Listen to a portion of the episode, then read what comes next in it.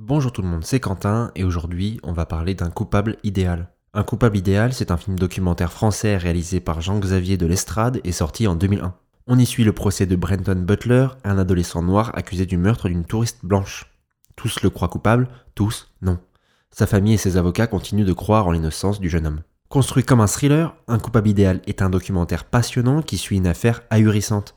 C'est simple, si ça avait été une fiction, il y a de nombreuses fois où je me serais dit euh, que certains trucs sont peut-être un peu tirés par les cheveux, ou que les personnages des méchants flics sont bien trop méchants pour être vrais.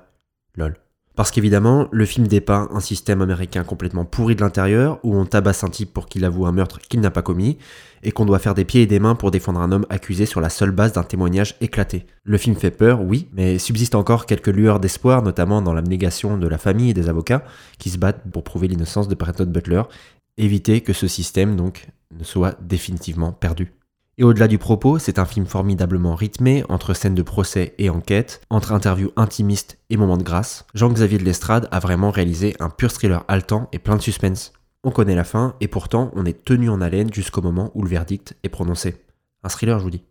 Alors n'hésitez pas à plonger dans les rouages du système judiciaire américain, mais vous inquiétez pas, hein. c'est juste un film. Hein.